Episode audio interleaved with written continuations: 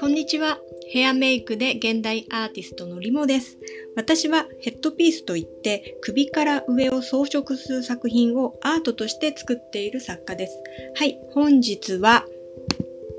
ポートフォリオの作り方をお伝えしたいと思います。えっ、ー、と、2日間にわたってポートフォリオの必要性と、あと Web ポートフォリオの作り方をお伝えしてきたんですけれども、今日は紙媒体での昔ながらのポートフォリオの作り方なんかを説明していきたいと思います。えっと、まずは Web のポートフォリオを作るのが第一優先なんですけれども、まあそれを作って、ちょっとかあの余裕があるなっていう場合は、その印刷されたポートフォリオを作るのもおすすめです。で、えー、っと、その紙媒体でのポートフォリオっていうのはだいたい3つくらいありまして、まず、アルバムを買って写真を入れる。まあ、昔ながらの、えー、ブックと言われるものですね。フォトグラファーさんとかがよく持っているやつです。本格的なやつです。で、二つ目はポストカードみたい。あとコンポジットみたいな感じで、ちょっとちっちゃいめの紙に、その自分が作った作品を両面かなんか印刷して、で、自分のウェブサイトとか載せて、まあ、名刺代わりに配ったりとかする感じですね。あと最後にリモがおすすめしたいのは、フォトブックっていうものです。とこれは別にその、クリエイターが作品のために作られているものというよりか、どちらかというと普通の家族が、その、アルバムを作る代わりにフォトブックっていうのを作って残すみたいな、そういう感じのものですね。で、一つずつ説明していきます。えー、昔はそのブックといって写真をちゃんとプリントして大きなアルバムに入れて、で、それをクライアントさんにわざわざ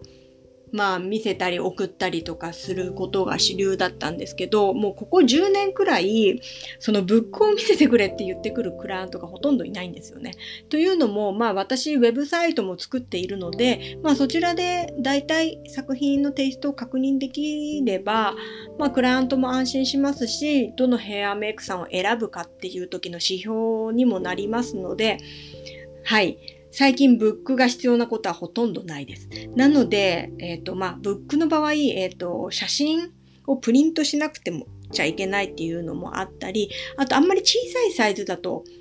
ブックの意味がなかったりするんですよね。ある程度 A4 以上のサイズ。で、えっ、ー、と、リボンが買ったのは O4 っていうちょっと特殊なサイズなんですけれども、A4 よりも大きくって、A3 よりちょっと小さいのかな。そういうちょっと特殊なフォトグラファーがよく使うサイズなんですけど、えっ、ー、と、そのブックを買いました。なので、1枚プリントアウトするのも、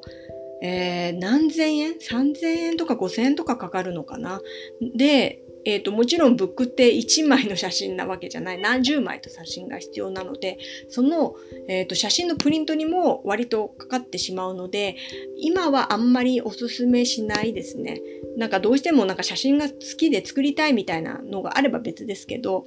あんまりおすすめしてない方法です。で、もう一つが、えっ、ー、と、ポストカードを作るってやつですね。これもなんか作品数があんまり入れ込めないので、まあ、ほんと名刺代わりにするみたいな感じだったらいいんですけど、まあ、作品をちゃんと見てもらうみたいなことにはならないかなっていうので、これもまあ別にそんな無理して作ることはないかなっていう感じです。で、3つ目のおすすめがフォトブックなんですけど、これはえっ、と、まあ、ウェブがあればなくてもいいんですけど、この懇親会とか、その、なんだろう、パーティーで出会った時とか、そう業界のパーティーとか行った時に、ただ名刺とかポストカードだけよりかは、なんかフォトブックがあって、もう、まあ携帯すごいしやすいので、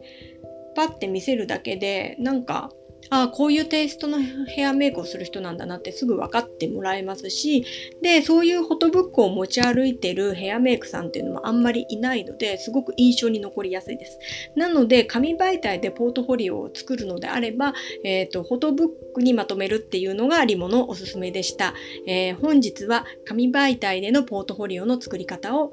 えー、っと、お話しました。えー、ブログに詳しいあの会社の名前とかも書いてありますので、ぜひ参考にしてください。今日も聞いてくださりありがとうございます。